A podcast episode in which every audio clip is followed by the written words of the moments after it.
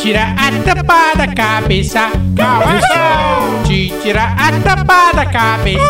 Cabeça! Se me processar, pede a razão. História de hoje: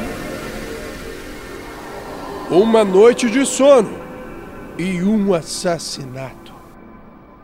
Chega a noite, hora de colocar os cadeados no portão, trancar as portas e as janelas. Além disso, Wagner confere se a gatinha de estimação dele tá dentro de casa.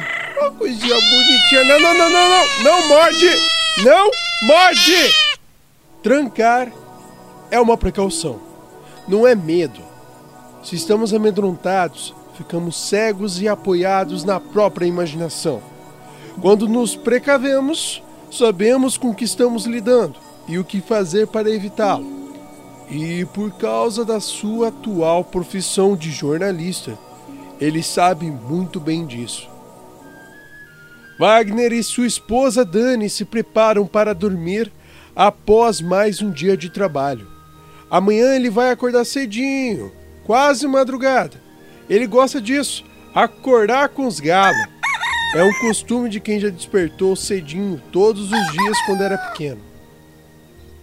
Gata dentro de casa, casa fechada, portões trancados. Enfim, é hora de dormir.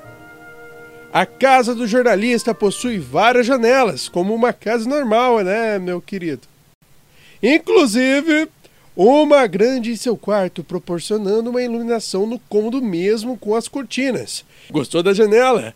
Vem pra Casa das Janelas, porque a Casa das Janelas tem várias janelas. Aqui você pode ver tudo a partir da janela. Aqui tem porta-janela, aqui tem janela-porta. Todas as portas-janelas que você quiser.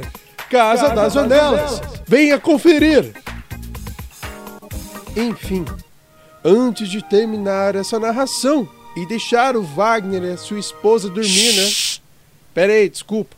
Eu já, já vou terminar. É preciso lembrar de todos os trabalhos jornalísticos que ele fez. É claro que o Wagner já fez vários trabalhos importantes, como denúncias que repercutiram em rede nacional. Mas o que resultou em uma tragédia naquela noite foi uma simples reportagem na delegacia pública. Wagner entrevistou um homem que havia sido detido na delegacia por um delito. Aliás, você se lembra qual era o delito, Wagner? Mesmo que o jornalista não se lembre, hum, pode ter certeza que o entrevistado lembra sim. Acho até que ele decorou a entrevista, né, Wagner? Assim como a placa do seu carro, da sua esposa e até o endereço da sua casa. O tal homem estava seguindo o casal por três meses já estava quase fazendo o mesmo trabalho de Wagner: pesquisar, buscar e apurar informações. Passos para finalizar uma pauta matadora. A noite estava tranquila até aquele momento. Wagner já estava no seu décimo sono pesado, ao contrário de Dani, que poderia acordar com o simples ruído de uma colher.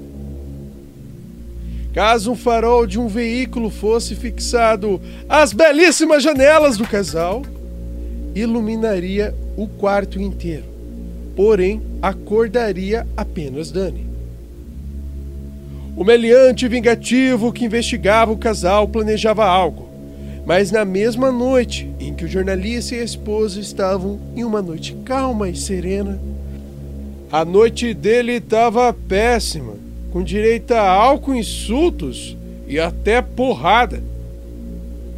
O homem, após se envolver em uma briga da família, provavelmente, saiu do local onde estava e decidiu fazer o seu plano de três meses acontecer. Já estava totalmente estressado, uma ótima ideia seria descontar em alguém. Já é madrugada e Dani acorda com o som de uma moto ligada e gritos que vinham do portão da casa. Wagner! Vem aqui fora, Wagner! O sujeito chamava Wagner que dentro do seu quarto em um sono pesadíssimo. nem ouviu os berros. E no momento em que Dani acordou o jornalista sonolento, ouviu um disparo. Wagner e Dani pulam para baixo da cama com medo e adrenalina resultando no suor frio. O homem continuava gritando e chamando o jornalista. Ó oh, Wagner, vem cá, caramba! Seria melhor sair e ver o que ele queria ou fingir que não tinha ninguém em casa. Ah, sério mesmo, sério Cara, mesmo. que pergunta idiota. É, eu não lembro de ter pedido tua opinião, não, tá? É, eu vou continuar a história aqui. Wagner ligou para alguns colegas de trabalho e para a polícia. Tudo isso debaixo da cama com a sua esposa. Depois de um tempo, o som da lenta da moto mudou para leves aceleradas. E um som desajeitado de engate de marcha. Ê, bicho cabaço, não sabe nem engatar a marcha. O homem estava indo embora. Era o que parecia. Mas o disparo foi ouvido de novo. E depois do segundo estrondo, a moto acelera e o ruído some lentamente. O homem foi embora. Talvez o cadeado, as portas trancadas e as luzes desligadas tenham salvado a vida do casal. Ou só o fato do assassino estar tá totalmente embriagado mesmo. Será que os disparos foram do escape da moto?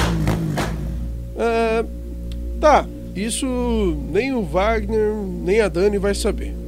Mas que ele assassinou uma noite de sono do Wagner, isso é fato.